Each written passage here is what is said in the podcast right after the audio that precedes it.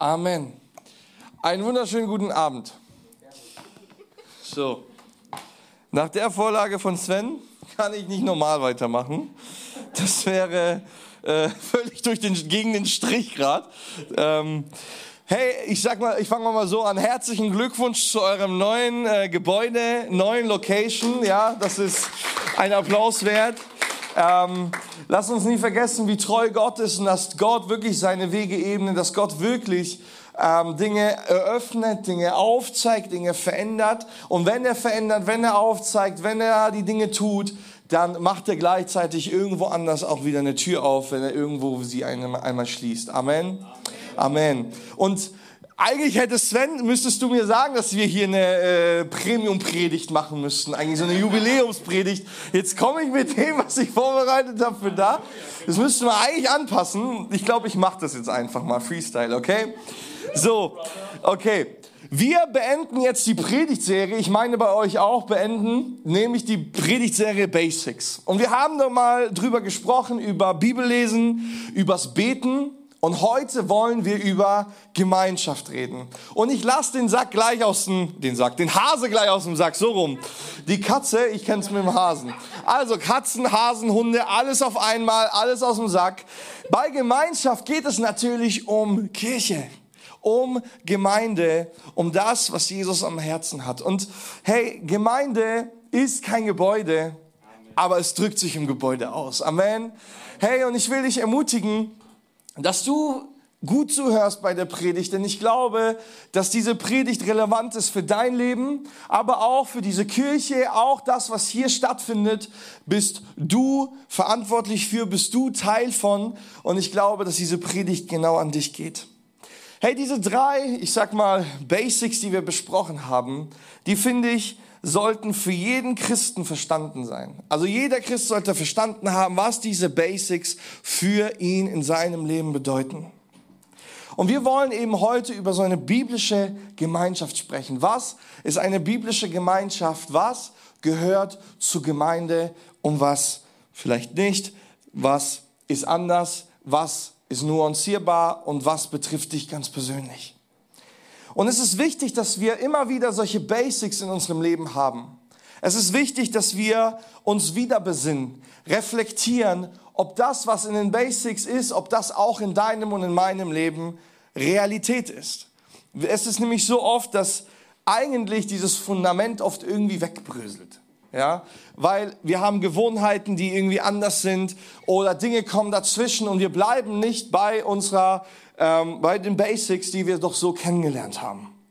Und vielleicht denkst du dir, alles klar, feier ich, finde ich gut, ja, voll dabei hey, dann will ich dich ermutigen, supporte das, unterstütze das. Wenn du sagst, du bist schon fit in dem Thema, dann schnapp dir jemand, der noch nicht fit ist, bring ihn nach vorne und hilf ihm dabei, dass er auch fit wird. Sei jemand, der sich dupliziert, der Jüngerschaft tut in Gemeinde und dadurch Gemeinde voranbringt.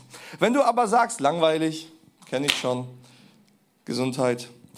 Wenn, wenn du das sagst, dann möchte ich dich ermutigen, mach weiter, bis es bei dir auch in deinem Leben aus, auch so aussieht. Bis es Realität in deinem Leben ist von dem, was wir sprechen. Denn in der Predigt und in dem ganzen Thema geht es am Ende nicht darum, dass wir die Dinge einfach nur nachsprechen oder gehört haben. Es geht darum, dass wir diese Dinge leben. Und wenn wir diese Dinge nicht leben, dann brauchen wir sie noch hören. Ganz einfach. Wenn du die Basic nicht lebst, dann brauchst du sie noch mal hören. Und das immer wieder, bis du es lebst, bis du es verstehst, dass es für dich wichtig ist. Um es in ein Wort zu setzen und als Bild zu nennen, wir sollten als Gemeinde nicht heilig spielen, sondern heilig sein. Amen. Nicht heilig spielen, sondern heilig sein. Okay, deswegen stelle ich mal die Fragen aller Fragen. Wenn David mir immer irgendeinen Titel schickt, dann kommt bei mir schon die erste Frage, warum? Also nicht warum die Predigt, sondern Warum das eine, warum das andere, woher kommt was? Ich bin da immer so ein, so ein Wortsucher und ich habe mir die Frage gestellt, warum Gemeinschaft? Was ist Gemeinschaft? Woher kommt das? Was bedeutet das? Und für mich war Gemeinschaft immer so ein Bild von Leute spielen Uno und trinken Wasser. So, das, das war, das war mein Bild von Gemeinschaft. Ja. Aber Gemeinschaft ist mehr als nur Uno spielen und Wasser trinken, sondern es ist zum Beispiel, kann Gemeinschaft eine Firma sein. Ja, Menschen, die sagen, wir wollen eine Firma gründen. Und das bedeutet automatisch, dass Gemeinschaften immer etwas ist, was mit einem Ziel verbunden ist. Gemeinschaften sammeln sich um ein Ziel, wollen etwas erreichen, wollen etwas reinholen. Ob eine Arbeitsgemeinschaft, eine Schulgemeinschaft, eine Lerngemeinschaft, was auch immer. Wenn du eine Gemeinschaft hast, hast du immer ein Ziel. Und ich möchte dich fragen auch zu diesem Thema, wie sieht es mit den Gemeinschaften in deinem Leben aus? Kennt es irgendjemand, schlechte Freunde? Schon mal erlebt? Okay. Wie wirken die auf einen? Nicht gut. Wenn du mit der falschen oder mit den falschen Leuten die Gemeinschaft pflegst, die, sag ich mal, schlecht für dich sein könnten, bekommst du Schlechtes. Wenn du aber eine gute Gemeinschaft hast, weil du mit guten Menschen unterwegs bist, bekommst du Gutes. Dankeschön. Also ist das relativ eindeutig. Es ist wichtig, für welche Gemeinschaft oder Gemeinde oder Gesellschaftsform du dich entscheidest. Und mit Gesellschaftsform meine ich nicht demokratisch, diktatisch oder wie auch immer, sondern möchtest du zu jemanden oder zu etwas gehören, wo du sagst, da stehe ich dahinter. Als Junge wollte ich früher immer in die Polizei und in der Polizei wollte ich in Spezialeinheiten. Und mit den Jahren habe ich herausgefunden, wie diese Spezialeinheiten funktionieren und dass sie gar nicht so toll sind, wie ich dachte. Und ich habe ein inneres Nein bekommen und gesagt, mit so etwas möchte ich nichts zu tun haben. Da möchte ich mich nicht hinstellen für und sagen, das vertrete ich.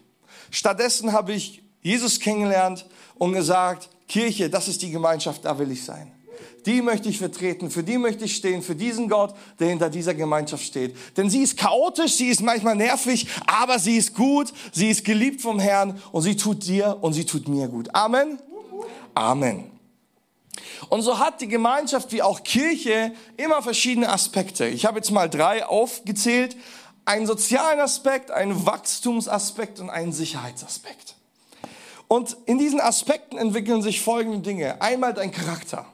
Ja, dein Charakter darf geformt und geschult und geknetet werden.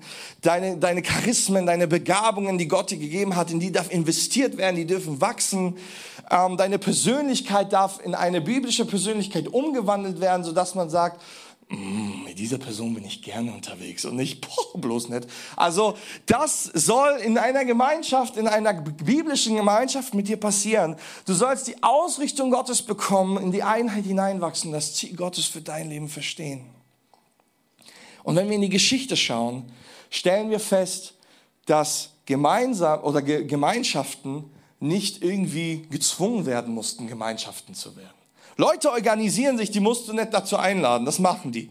Es entstanden Religionen, Gewerkschaften, Fußballvereine. Ganz einfach. Ja, ein Ball in die Mitte und du hast einen Verein. Also so einfach ist das nicht, aber so ähnlich stelle ich mir das vor. Ja, es entstehen ganz schnell Gemeinschaften, weil man eine Gemeinsamkeit hat, hinter, dir, hinter die man her ist und hinter der man her ist. Und Jesus war so einer. Jesus war jemand, der, als er auf die Welt kam und dann in den Dienst ging, nicht ein Nobody war. Der war nicht irgendjemand irgendwo, so ein komischer. Nein, Jesus war jemand, der begehrenswert war. Meine Frau sagt immer, ja, Jesus wurde von rechts, von links, von vorne, von hinten und von oben. Dum, dum, dum, dum. Ja, also die kamen sogar, haben eine Decke rausgenommen und Mission Impossible gespielt, nur um Jesus zu berühren, mit ihm unterwegs zu sein, seine Gemeinschaft zu genießen. Und das Gegenteil war natürlich für alle, die seine Gemeinschaft nicht wollten. Und da ist die Bibel klar, sie waren raus. Aber Jesus war für alle, die ihn gesucht haben, die seine Gemeinschaft wollten, offen. Jesus war jemand, der Gemeinschaft geschaffen hat. Jesus war jemand, der verbunden hat. Jesus war jemand, der es geschafft hat, ich sag mal, zwischen Feinden Freundschaft zu schließen. Das ist was Besonderes. Und der griechische Grundtext nennt das Wort Ekklesia. Ja, vielleicht kennt ihr das. Ihr habt ein bisschen mit so Leuten zu tun, die in diesem Verband unterwegs sind.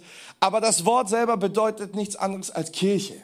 Also der Grundstamm des Wortes meint eigentlich, oder die Grundübersetzung, Das ist wie so ein Jahrmarkt, wie so eine Versammlung. Da sind sie hingekommen und haben sich gekloppt. Der Staubsauger funktioniert nicht, wir müssen wieder neue Klimaanlage kaufen. Also das war so ein bisschen der Kloppverein des Dorfes, das war die Ekklesia. Aber Gott und die Bibel deuten den Begriff um und sagen, diese Ekklesia, die wir meinen, das ist eine besondere, heilige Versammlung, Gesellschaft, Gemeinschaft, die nur für Gott ist. Der große Unterschied ist, das sind keine Bilderberger, wo du irgendwie gar nicht reinkommst, sondern jeder Mensch ist willkommen. Amen. Jeder Mensch ist willkommen in dieser Gesellschaft. Und ja, sie haben sich ja auch UNO gespielt, aber hauptsächlich haben sie den Herrn gesucht, sich getroffen, um zu, ja, zur Gemeinschaft zu haben, zu beten und mit Jesus unterwegs zu sein. Das finde ich jetzt witzig. Gell? Okay, ich mache mal weiter. Okay, also, aber warum Christen? Warum, oder Nazarener, wie sie auch genannt wurden, warum war die Botschaft dieser, dieser Gemeinde oder dieser Menschen so krass und kraftvoll? Wenn wir uns die griechische Welt damals anschauen, dann stellen wir fest, dass ein Mensch dann ein Mensch war, wenn er frei war. Und frei war er nur, wenn er nicht arbeiten musste. Super, gell? Wer hat Amen gesagt? Okay. Fakt ist, dass nicht alle, beziehungsweise die große Mehrheit natürlich nicht frei war in diesem Bild und nicht Mensch war, weil die Mehrheit Sklaven waren, weil sie gearbeitet haben und nur die, die nicht arbeiten mussten, dementsprechend frei waren und somit auch Menschen. Die durften wählen, die durften unterwegs sein, die hatten eine Meinung. Und der große Unterschied zu dieser Gesellschaftsstruktur ist, dass bei Jesus jeder Mensch willkommen war und auch Mensch war. Also auch der Sklave, auch die Prostituierte, auch die ganzen Randgruppenmenschen waren bei Jesus willkommen. Warum? Weil er sie gewertschätzt hat, geliebt hat und hochgehalten hat. Und diese Menschen wollten diese Botschaft, diese Menschen wollten zu Jesus und wollten zu dieser Kirche dazugehören. Warum? Da waren sie Mensch. Ja, hier bin ich Mensch. Kennt jemand diesen Slogan? Bei Jesus vollkommen. Ja, da bist du Mensch, da bist du wertvoll, da bist du angenommen, egal wer du bist. Und zusammen waren sie stark. Wir sehen in der Apostelgeschichte, dass die Menschen den Aposteln ihre ganzen Reichtümer vor die Füße gelegt haben, weil sie gesagt haben, ich bin schwach und ich bin alleine arm, aber in der Gemeinde Gottes sind wir stark zusammen und die Gemeinde kann was bewegen und ich gebe meinen Teil dazu. Und ich will dich ermutigen an dieser Stelle, wer hätte gedacht, gib du deinen Teil in deine Gemeinde. Hey, ihr habt jetzt ein neues Gebäude, gebt Vollgas, gebt Vollgas in dieses Gebäude, investiert euch, macht daraus einen schönen Ort, wo ihr seid und wo euer Herr ist und wo ihr Gemeinschaft mit ihm habt und wo neue Menschen gerne reinkommen. Und das hängt von dir ab, ob du sagst, ich bin dabei, meine Gemeinde ist stark, weil ich meinen Teil dazu gebe. Amen. Und hier bin ich schon bei meinem ersten Punkt. Gemeinde oder Gemeinschaft ist eine Sache, die vom Herrn erdacht ist. Gott selbst hat diesen, diesen, diesen Plan ausgeklügelt, dass er irgendwann mal eine Gemeinde haben möchte. Es ist eine inspirierte, eine von Gott gegebene Sache, dass Gemeinde eben keine Menschenidee ist oder Organisation, sondern erstmal inspiriert von Gott ist. Es ist eine gute Idee. Vielleicht ist nicht immer das, was Menschen daraus machen, so toll, aber der Grundgedanke dessen, was Gott damit versucht und verfolgt, der ist gut. Für dich und für mich. Wir sehen, dass Gott erstmal Gemeinschaft schafft, indem er sagt, ich habe die Absicht, einen Menschen zu schaffen. Sogar zwei. Und die sind mein Gegenbild. Mit denen bin ich, nicht Gegenbild, sorry, Ebenbild. Ja, mit denen bin ich unterwegs, mit denen bin ich in Gemeinschaft, mit denen habe ich Beziehung. Das ist Gottes Absicht. Wir sehen in Gott selbst, ohne jetzt zu sehr in die Trinitätslehre reinzugehen, dass Gott Gemeinschaft ist. Nämlich das, was wir Gott nennen, ist Vater, Sohn und Heiliger Geist. Gott selbst in sich ist Gemeinschaft. Interessant. Er erwählt sich ein Volk er sagt, Israel soll mein Volk sein. Um dieses Volk kämpft er, er wirbt richtig um dieses Volk, ja. Der Pharao kriegt richtig Dresche, weil er sagt, das ist mein Volk und ich hole mir dieses Volk, weil es mir gehört. Ich will in Gemeinschaft mit ihnen treten. Und im Vergleich zu anderen Religionen Kulturen damals hat Gott gesagt, die Stiftshütte, der Tempel, da wo ich lebe, da wo ich bin, soll in der Mitte des Lagers sein. Andere Kulturen hatten die Götzen weit weg, auf einem hohen Berg, schön getrennt, bloß nicht zusammen. Aber Gott sagt, ich möchte bei den Menschen sein. Da, wo die Nöte sind, da, wo die Probleme sind, im Alltag, da, wo meine Leute sind. Ey, Gottes Absicht ist es, Gemeinschaft zu haben. Er, er schenkt Gebote und zwar nicht nur die Gebote, was zu ihm sind, ja, wie sollen wir mit dem Herrn umgehen, nein, er schenkt auch Gebote, wie sollst du mit deinem Nächsten umgehen, weil Gott das wichtig ist. Ja, und es bleibt nicht dabei. Gott entscheidet sich dazu, die ganze Welt in seine Gemeinschaft einzuladen, indem er die Türen öffnet über Israel hinaus, damit Menschen mit Gott in Gemeinschaft treten können. Zweitens, es ist von Gott erdacht und von Jesus initiiert. Jesus prägte die Gesellschaft, in der er war. Jesus schaffte Gemeinschaft da, wo er unterwegs war. Jesus hat sich nicht distanziert. Jesus hat nicht gesagt, baut mir einen Kult, ja, geht bitte da irgendwo ins Eck und baut mir einen großen Schrein und dann passt es schon. Das war Jesu Absicht nicht. Jesu Absicht war es ganz klar, Leute für das Reich Gottes zu gewinnen und in seine Gegenwart zu bringen. Das sehen wir, wie er im Tempel steht im Markus Evangelium und anfängt aus der Schriftrolle vorzulesen, dass ein neues Jahr des Herrn kommt.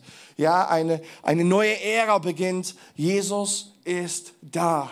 Das Reich Gottes wird näher kommen. Wir sehen das bei Maria und Martha, wo er mit ihnen unterwegs ist und er mitbekommt, dass Lazarus tot ist, dass er Trauer empfindet. Jesus, der doch wusste, dass er Lazarus auferwecken kann der das nebenbei auch später getan hat. Aber Gott macht keine Wunder aus wie ein Genie halt, Flaschengeist, mach mal. Sondern Gott ist interessiert an deinem und an meinem Leben und alle Wunder sind, weil er in der Beziehung mit dir unterwegs sein möchte. Und so ist das bei Lazarus eine persönliche Gemeinschaft gewesen, die ihn berührt hat, als er wusste, Lazarus ist tot. Das war nicht einfach nur, ich bin Gott, ich krieg das hin, sondern er war interessiert an Lazarus. Er wollte mit ihm Gemeinschaft haben und ihm hat das Herz wehgetan, als er wusste, Lazarus ist tot. Jesus hat, wie gesagt, nicht seinen Kult aufgebaut, sondern hat sich zwölf Jünger geschnappt. Und er war genervt und es ging manchmal schief und es lief nicht so, wie es sollte, aber er hat gesagt, in die investiere ich mich. Mit ihnen möchte ich unterwegs sein. Sie sollen Gemeinde bauen. Menschen suchten Jesus. Von allen Seiten kamen sie auf ihn zu. Und deswegen will ich dich einfach fragen, hey, wo bist du unterwegs? In welchen Gemeinschaften schlägst du dich rum? Klar, du kannst sagen, ich gehe evangelistisch, ich bin evangelistisch unterwegs, ich möchte Menschen für Jesus retten oder erreichen. Hey, super Sache, aber die Frage ist immer, prägst du oder wirst du geprägt? Hey, bist du bei Menschen unterwegs oder bringen sie dich zur Sünde? Das sind ganz einfache Kriterien, um festzustellen, ist eine Gemeinschaft gut für mich oder nicht. Ganz einfach. Und deswegen wichtig, wir sind in der Welt, aber nicht von der Welt, sagt die Bibel. Wir sollen jetzt nicht heilig auf dem Berg Mönche sein. Wir machen uns alle, rasieren uns hier so ein Loch und machen um. Also darum geht's nicht. Es geht aber auch darum, dass wir nicht der Welt gleich werden, sondern wir müssen schauen, prägen wir oder werden wir geprägt. Und Jesus hatte nie das Problem, wenn er mit Menschen unterwegs war, mit Sündern unterwegs war, wie die Bibel es nennt, weil er prägte, nicht er wurde geprägt. Und das dürfen wir uns als Vorbild nehmen, um herauszufinden, welche Gesellschaft uns gut tut. Und Jesus baute seine Gemeinschaft. Nebenbei hatte er nicht nur zwölf Jünger, es stehen auch Texte, wo er 72 hatte und manchmal sogar 500. 500 Jünger. Boah. Jesus hat Gemeinde und Gemeinschaft gebaut. Johannes 17, 22, beziehungsweise Johannes 17, 20, so Ich bete aber nicht nur für sie, sondern auch für die Menschen, die auf ihr Wort hin an mich glauben werden. Ich bete darum, dass sie alle eins sind, sie in uns, so wie du, Vater, in mir bist und ich in dir bin. Dann wird die Welt glauben, dass du mich gesandt hast. Die Herrlichkeit, die du mir gegeben hast, habe ich nun auch ihnen gegeben, damit sie eins sind, so wie wir eins sind. Ich in ihnen und du in mir. So sollen sie zur völligen Einheit gelangen, damit die Welt erkennt, dass du mich gesandt hast und dass sie von dir geliebt sind, wie ich von dir geliebt bin. Jesus ist in einem Moment, wo er weiß, er wird diese Welt verlassen. Und sein Gebet ist, dass die Jünger, die er jetzt zurücklässt, dass sie zusammen unterwegs sind. Dass sie nicht jeder seinen eigenen Weg gehen, sondern dass sie, wir nennen es jetzt einfach mal Gemeinde oder Kirche, sind und bleiben. So wichtig war es Jesus. Und wir sehen in der Apostelgeschichte, die Gemeinde beginnt zu sprießen. Und was tun sie? Sie tun genau das. Apostelgeschichte 241. Viele nahmen die Botschaft an, die Petrus ihnen verkündete und ließen sich taufen. Durch Gottes Wirken wuchs die Gemeinde an, an diesem Tage um etwa 3000 Personen. Nicht schlecht. Was das Leben der Christen prägte, waren die Lehre, in der die Apostel sie unterwiesen, ihr Zusammenhalt in gegenseitiger Liebe und Hilfsbereitschaft, das Mahl des Herrn und das Gebet. Und wir sehen, dass wir hier eigentlich die ersten Gottesdienste haben. Wir lesen, dass sie sich im Tempel getroffen haben zu großen Gottesdiensten und Kleingruppen oder Hauskreise hatten und sich zu Hause trafen zum Gebet. Das war normal. Sie trafen sich ums Wort Gottes herum, so würden wir es heute sagen. Damals waren die Apostel noch da, da brauchten sie keine Briefe. Sie wurden gelehrt, sie wurden geschult. Ja, sie hatten eine andere Art und Weise miteinander umzugehen. Liebe, Hilfe etc. etc. blieben im Gebet und suchten den Herrn zusammen. Und in der Zeit der Kirchengeschichte stellen wir fest, dass die Bibel nicht nur Gottes Wort war im Sinne von, dass alles super lief, sondern wir sehen auch, dass Gottes Wort umkämpft war. Dass Menschen verfolgt wurden, die Christen hießen. Beziehungsweise sogar, wenn die Verfolgung rumging, Menschen sogar zu entspannt wurden. Und der Hebräerschreiber schreibt am Ende in Hebräer 10, 22.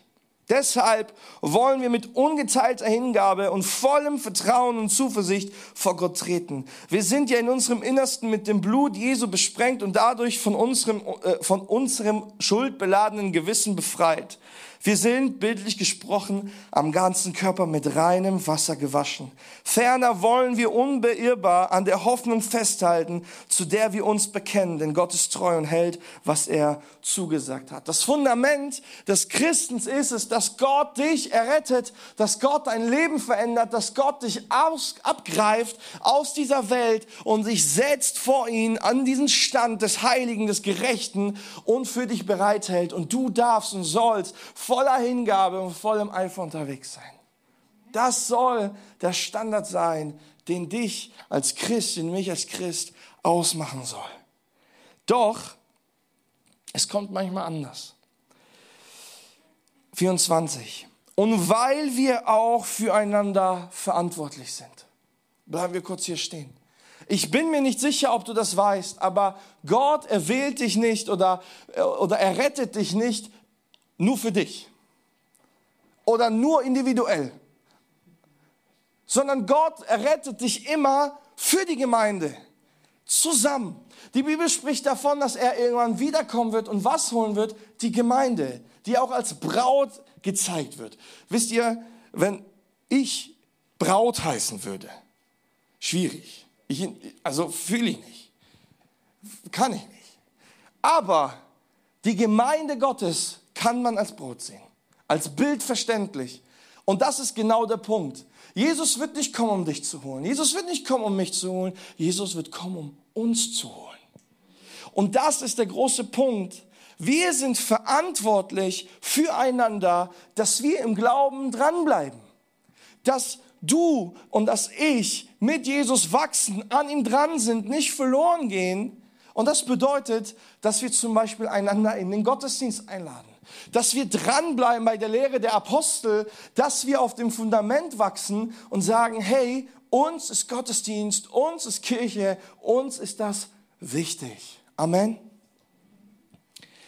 Weiter.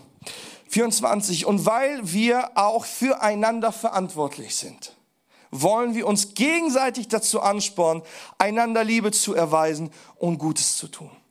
Deshalb, wegen diesen Punkten, ist es wichtig, dass wir unseren Zusammenkünften, äh, dass wir unseren Zusammenkünften nicht fernbleiben.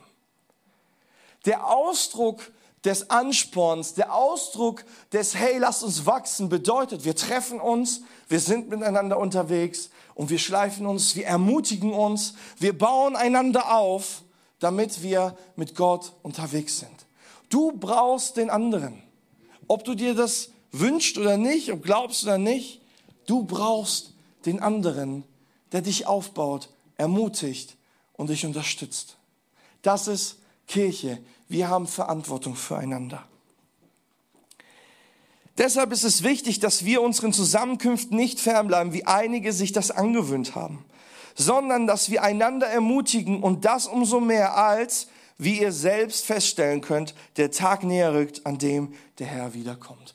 Und hier ist wieder der Gedanke, weil Jesus wiederkommt, musst du und sollst du Teil von Kirche sein, von Gottesdienst, weil er wird uns holen, nicht dich uns. Du sollst zum Leib Christi dazugehören, ein Teil einer örtlichen Gemeinde sein. Der andere Aspekt ist, um die Gegenseite zu zeigen, weil draußen Wölfe sind. Ein Schaf alleine hat keine Chance gegen Wölfe. Und die Bibel spricht davon, dass draußen ein ganz besonderer Wolf unterwegs ist. Nach, nach Johannes 10,10 10 nennt dieser Wolf sich als Zerstörer, Verderber, Klauer, Dieb, Töter, Mörder, wie auch immer, aber er kommt, um zu vernichten. Und ein Schaf alleine schafft es nicht.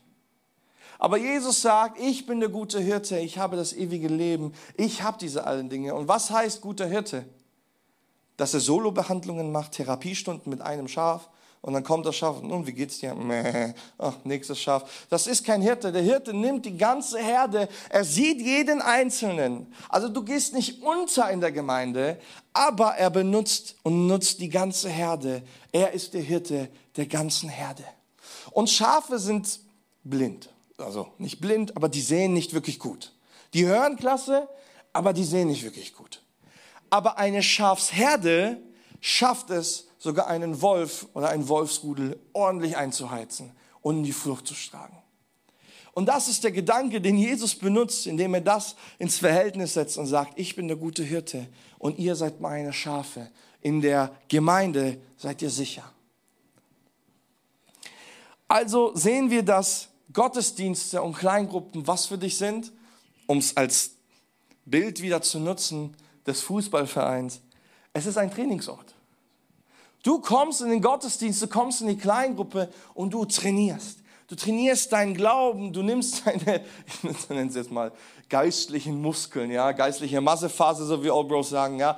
Du benutzt deine geistlichen Muskeln, du baust die auf, du trainierst etwas, ja. Vielleicht denkst du dir, äh, ist langweilig, aber beim Fußball oder im Training ist das oft, du machst dieselbe Bewegung und dieselbe Übung immer wieder, immer wieder, immer wieder. Warum? Weil du sie wiederholen musst, damit sie in dein, zum Beispiel motorisch, motorisch, motorisches Gedächtnis hineingeht, damit deine Muskeln stark werden, damit du wächst, damit Dinge besser werden und damit sie reifen. Und so auch für dein dein Glaube. Du kommst wie in einem Team her. Du trainierst für einen Zweck. So nennt das Hebräerbrief, dass wir zusammen sein sollen. Aber was ist der Zweck, für den wir trainieren? Aus Jux. Wir kommen, schwitzen uns einen ab, gehen nach Hause. Ist auch witzig, ist auch cool. Aber auf lange Dauer, hm. Nee, ein Fußballteam trainiert für ein Spiel für einen Wettkampf, für genau dieses Spiel, was in zwei Wochen stattfinden wird. Und die Frage ist, welches Spiel spielt die Gemeinde? Welches Spiel spielt die Gemeinde? Und vielleicht ist dir das aufgefallen, aber in den vorigen zwei Versen oder Bibelstellen lesen wir immer oft oder lesen wir diesen einen Aspekt noch mit. Im Johannes lesen wir, dass aufgrund der Einheit die Menschen draußen erkennen, wer Jesus ist. Okay, aha. In der Apostelgeschichte lesen wir davon, dass 3000 Menschen sich bekehrt haben. Was überhaupt der Grund ist, dass sie sich versammelt haben. Aha, wir sehen, der Aspekt ist ganz klar. Das Spiel ist, dass wir Menschen erreichen für Jesus. Dass wir Menschen erreichen für Jesus. Wir trainieren, wir bauen uns in Glauben, wir werden reif. Warum? Damit andere Menschen ins Team reinkommen, damit andere Menschen zu Jesus finden. Hey, Gott liebt die Welt so sehr. Er möchte, dass Menschen aus dieser, ja, aus diesem Einflussbereich, aus diesem schlechten Bereich der Sünde rauskommen. Da, wo Krankheit ist, da, wo Schmerz ist, da, wo Leid ist. Gott möchte heilen. Gott möchte wiederherstellen. Gott möchte wieder aufrichten. Gott möchte Veränderung. Und dafür möchte er dich und mich nutzen. Amen. Und die Frage ist, möchtest du das? Möchtest du Teil von Gemeinde sein? Möchtest du Teil von dieser Gesellschaft sein, von dieser Gemeinschaft sein, die Gott initiiert hat?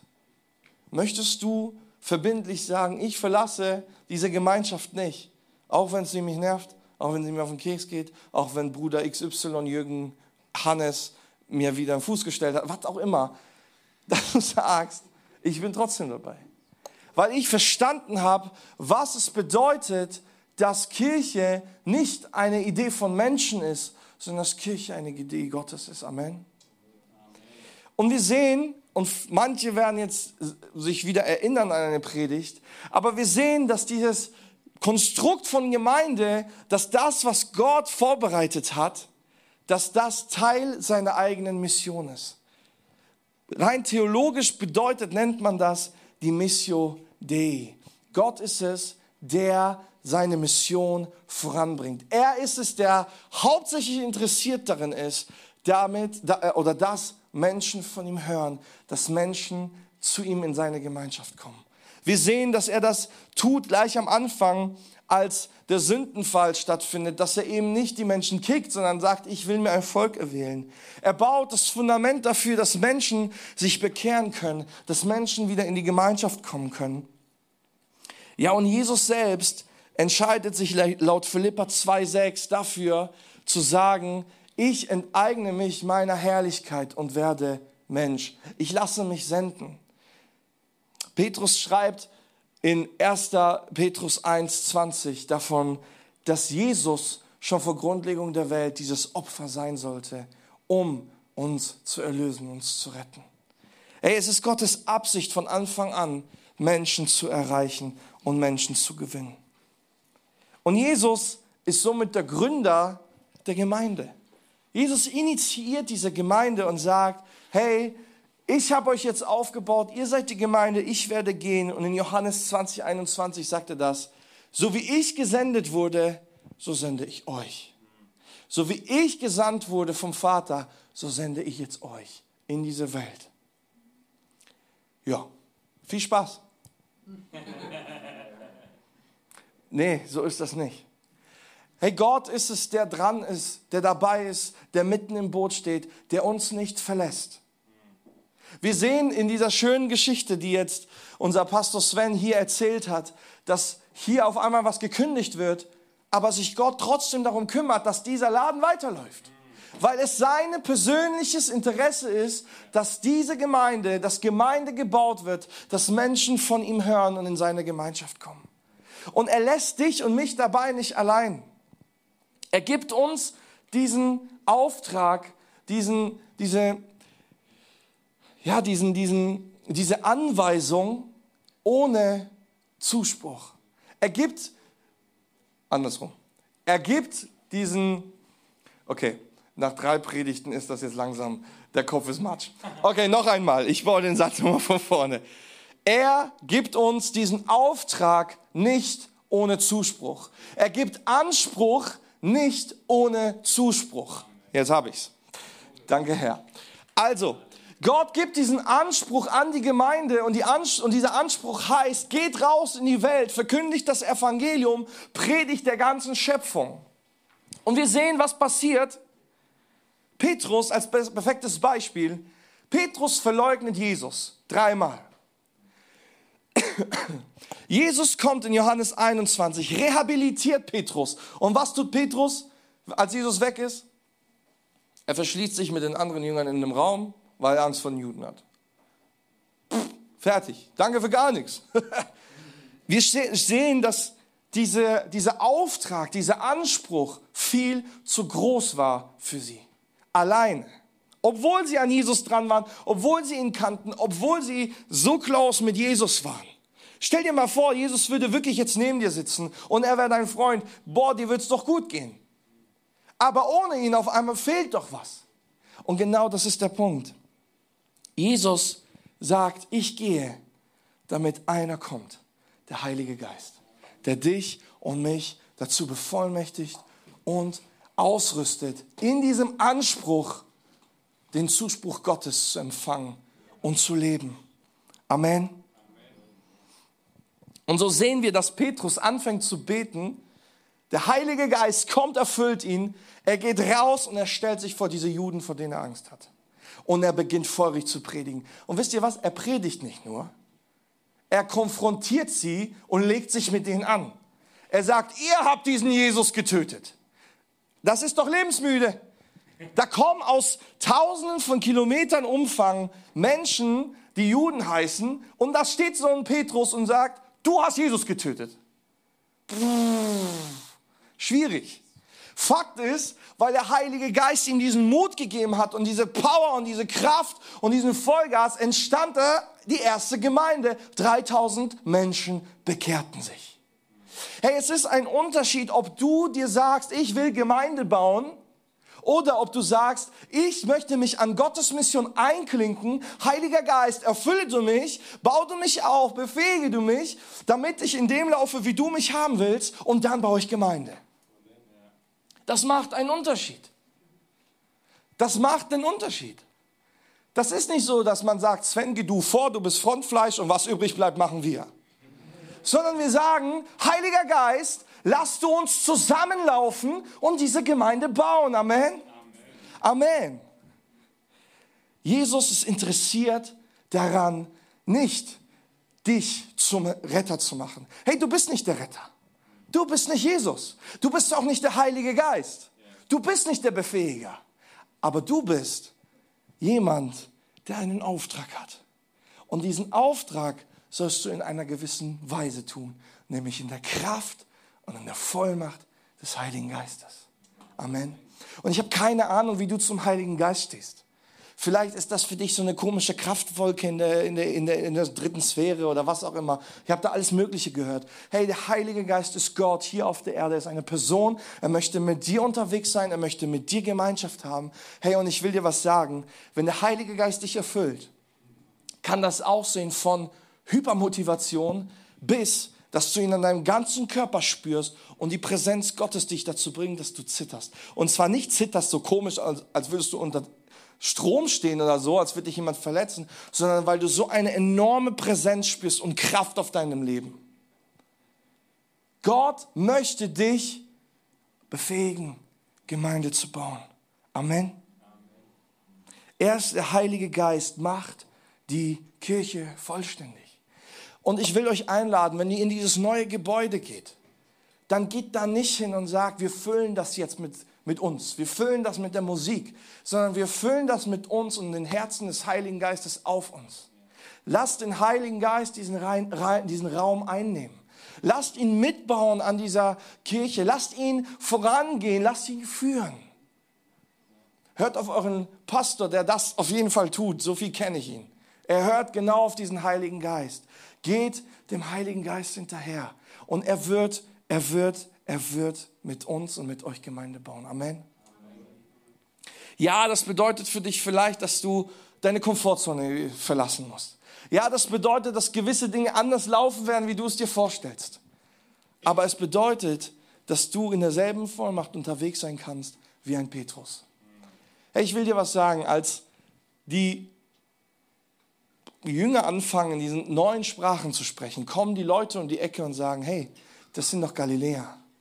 Vielleicht erinnert sich noch jemand an diesen, an diesen, an diesen Teil. Galiläisch war damals quasi das schlechtere Hebräisch.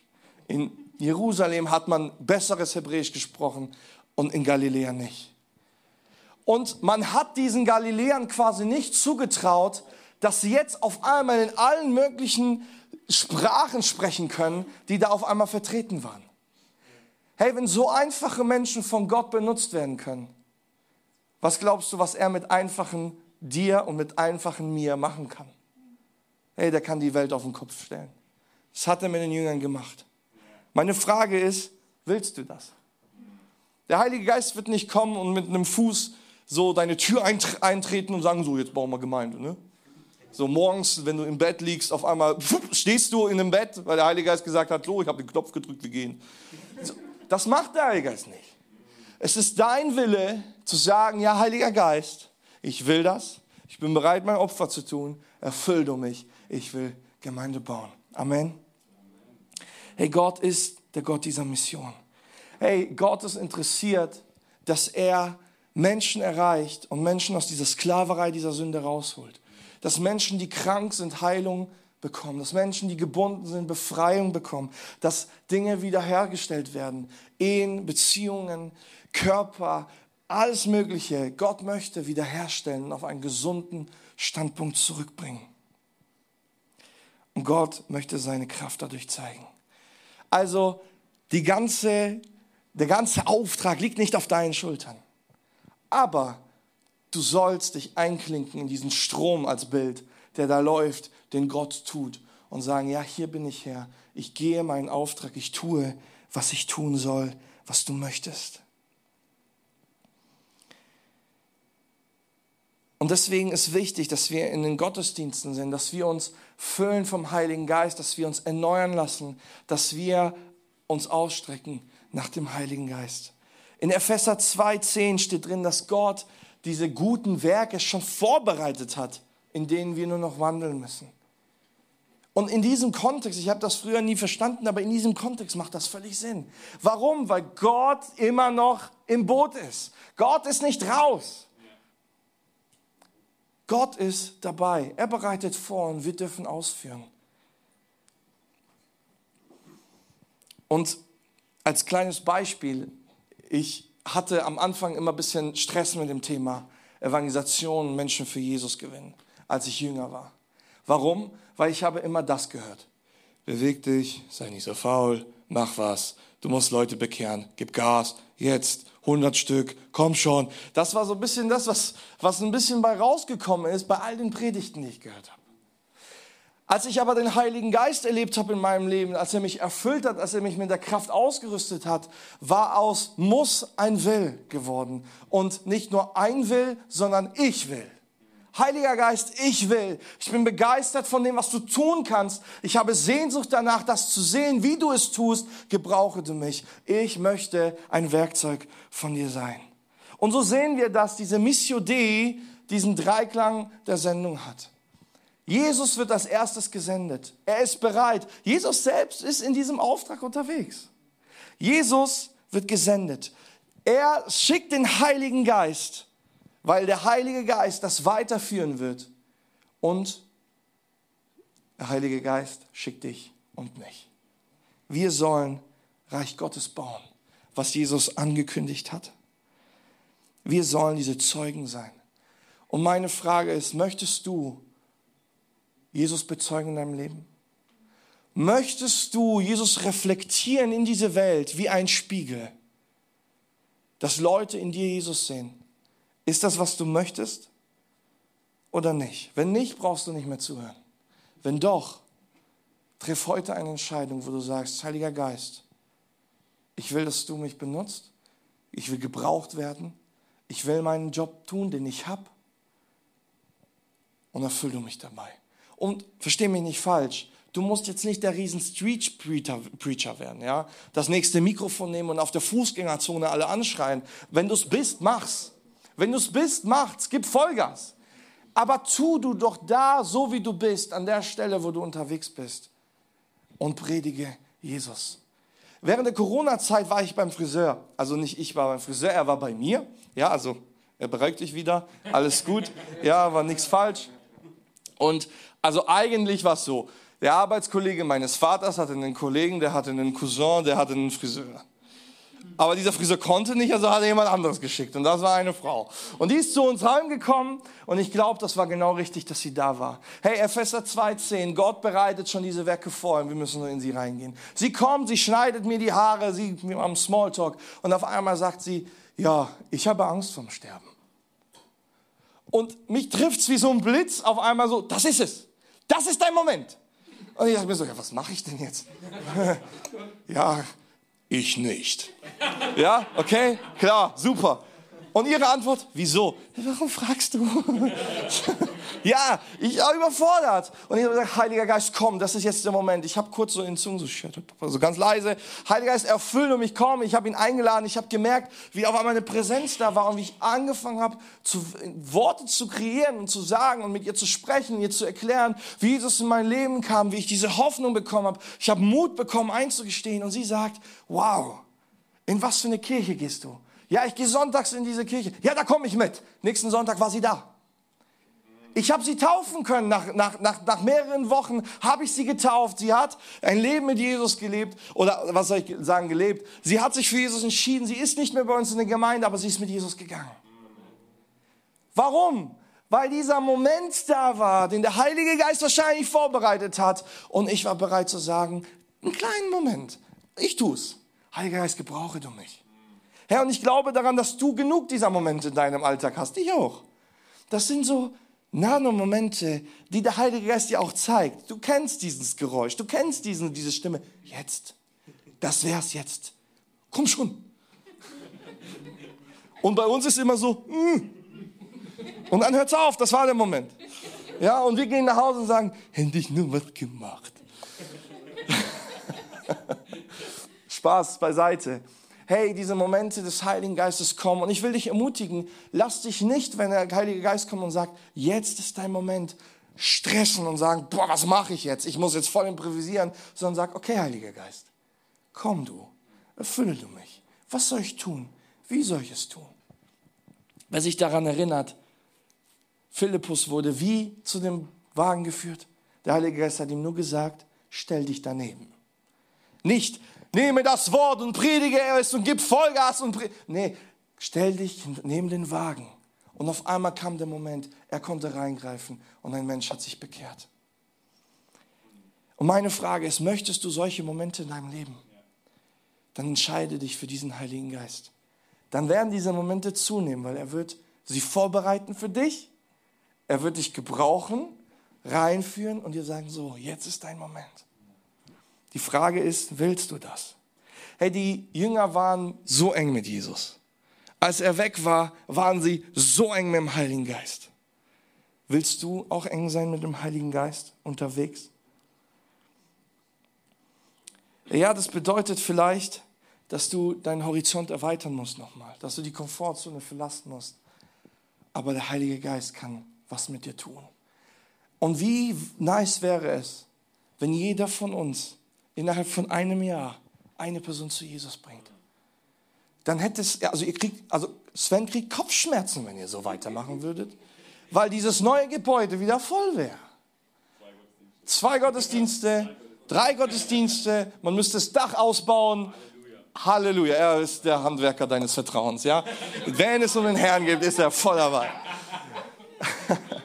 hey, lasst uns visionär sein. Lasst uns träumen und lasst uns zum Heiligen Geist gebrauchen. Ich möchte mit einem Bild enden. Lasst uns mal uns eine Tür vorstellen. Und wir kennen diese normalen Türen. Du kommst und du hast einen Schlüssel und ein Schloss. Du drehst um, die Tür geht auf. Ich erinnere mich noch daran, meine Oma hatte zwei Schlösser. So ein Sicherheitsschloss. Hey, und weißt du was? Manche Menschen haben in ihrem Herzen zehn Schlösser. Mhm. Zehn Schlösser. Und weißt du was? Deine Aufgabe ist nicht, wenn es heißt, von Jesus zu erzählen, zu meinen, dass wenn du kommst, dass du immer alle Türen aufmachst. Und wenn du nicht alle Türen aufmachst, dann bist du nicht erfolgreich und dann bist du enttäuscht und dann lässt du es sein. Sondern deine Aufgabe ist es, ein Schlüssel zu sein. Jeder Schlüssel ist anders. Nicht jeder Schlüssel passt in jedes Schlüsselloch. Aber gehen wir mal davon aus, du bist ein Schlüssel und der Heilige Geist ist die Hand. Und er nimmt diesen Schlüssel, dich, und er kann dich gebrauchen. Und du siehst einen Menschen und du kommst und du öffnest vielleicht nur das erste Schloss. Und jemand anderes, das zweite, jemand, das dritte. Du weißt das nicht, aber du tust deinen Teil. Du klingst dich in die Aufgabe ein, die der Heilige Geist für dich hat. Du sagst, ja, Jesus, ich bin bereit für diesen Moment gebrauche mich. Vielleicht hast du das Glück und die Ehre, so wie ich, dass du das letzte Schloss aufmachst. Und du bringst ihn mit, du darfst ihn taufen, er, geht, er gibt Vollgas mit Jesus. Und du sagst, den habe ich mitgebracht. Und du freust dich. Aber vielleicht bist du auch der, der nur den ersten aufmacht und du siehst die Person nie wieder. Hey, aber ich will dich ermutigen, weiterzuschauen. Zu schauen, dass nicht du das bist, der diese Mission vorantreibt, sondern der Heilige Geist. Aber dass du als Schlüssel gebraucht werden sollst. Und die Frage ist auch, willst du dich gebrauchen lassen? Der Heilige Geist möchte Türen öffnen. Und ich muss sagen, in meinem Leben war es so. Ich hatte genug Schlösser an meinem Herzen, aber es gab Menschen, die gesagt haben, ich bleib dran. Und jeder hat mal einen Teil geöffnet, bis irgendwann mal einmal den ganzen, die ganze Tür öffnen konnte und Jesus in mein Leben treten konnte. Ich gesagt habe, Jesus, komm in mein Leben. Das ist Arbeit. Und du weißt nicht, was passiert. Aber dafür musst du dem Heiligen Geist vertrauen, dass er es gut macht. Amen. Willst du so ein Schlüssel sein? Willst du dich gebrauchen lassen? Willst du Gemeinde bauen, indem du sagst, Heiliger Geist, wo ist mein Platz? Wir sind alle berufen, Gemeinde zu bauen. Heiliger Geist, wo ist mein Platz? Wo ist das Schlüsselloch für mich? Wo gehöre ich hin? Wo passe ich rein? Was willst du für mich? Wie willst du mich gebrauchen? Ich will euch einladen, steht doch mal auf, bitte. Und wir gehen in ein Lied und ich will euch einladen, schließt doch mal die Augen und denkt mal drüber nach, was willst du heute von Gott? Und die zweite Frage ist, was will Gott heute von dir? Und bist du bereit, dich von Gott gebrauchen zu lassen, zu sagen, ja, ich will das. Und nach dem Lied gehen wir in einen Aufruf und machen das konkret und wir machen das fest.